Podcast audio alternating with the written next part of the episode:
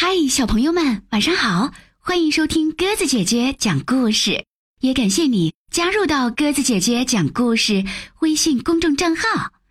今天晚上我们来讲母牛玛塔向前冲系列故事，《母牛玛塔旅行归来》，由瑞士热尔马诺祖罗文字，瑞士阿尔贝蒂娜绘图，邢培建翻译。平桥先生的橘红色母牛玛塔结束了周游世界的旅行，终于回家了。玛塔的朋友们站在圈栏里，全都一副戒备的样子。看，有个家伙走过来了，会是谁呢？看着很眼生。哦，天哪，可别是狼！哦，太可怕了，他会吃我们的。等等，我好像知道那是谁了。没错，是玛塔，我们亲爱的玛塔。农场里所有的居民都来给玛塔接风，平桥先生也特别激动。哦，欢迎回家，亲爱的玛塔！在大家的要求下，玛塔开始讲述自己传奇的旅行经历。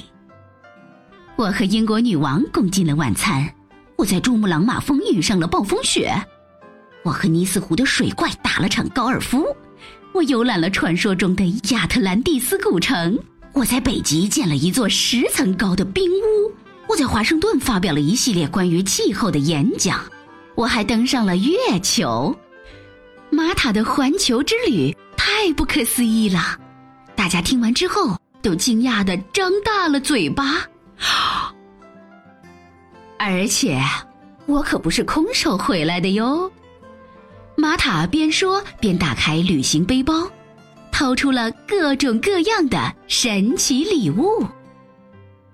玛塔问大家：“农场里有什么新鲜事？”他得知母鸡生了十二只小鸡，驴子娶了一位漂亮的驴小姐，平桥先生买了一辆马力强大的新拖拉机，还有现在山上跑的新型火车速度特别快，还没看清就没影了。玛塔发现。牧场尽头有一堵没砌好的墙，那是咱们的新围栏。玛塔的朋友们自豪地说：“用一堵高墙替换栅栏，这是为什么呢？”玛塔问。“为了更好的保护我们不受外界伤害呀。”牧牛们回答。“谁知道会遇上什么危险？”对。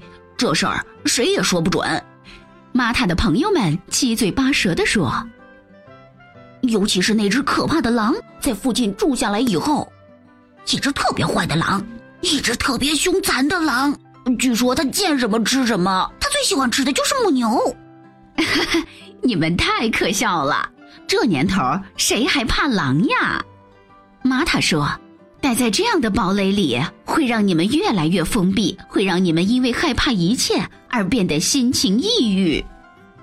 直到这时，玛塔才惊讶的得知，他的朋友们从来没走出过农场。于是，玛塔鼓励他们试着走出去。很快，玛塔的朋友们就学会了克服恐惧。他们发现了新的草场，美丽的鲜花。和色彩斑斓的蝴蝶，他们感受到了从来没有过的自由。在一条小路的拐弯处，玛塔的朋友们迎面遇上了狼。哦吼，女士们，你们好！狼跟他们打招呼，祝你们今天过得愉快。他看起来没那么坏嘛？牧牛们议论纷纷。似乎也没有要吃掉我们的意思，恰恰相反，他是个很有魅力的小伙子。咱们应该叫他一起玩跳房子。玛塔的朋友们被事实说服了，高墙一点用都没有，他们决定推倒它，而且原来的栅栏也很破坏风景，最好一起拆掉。啊！从这儿望过去，景色不错哟。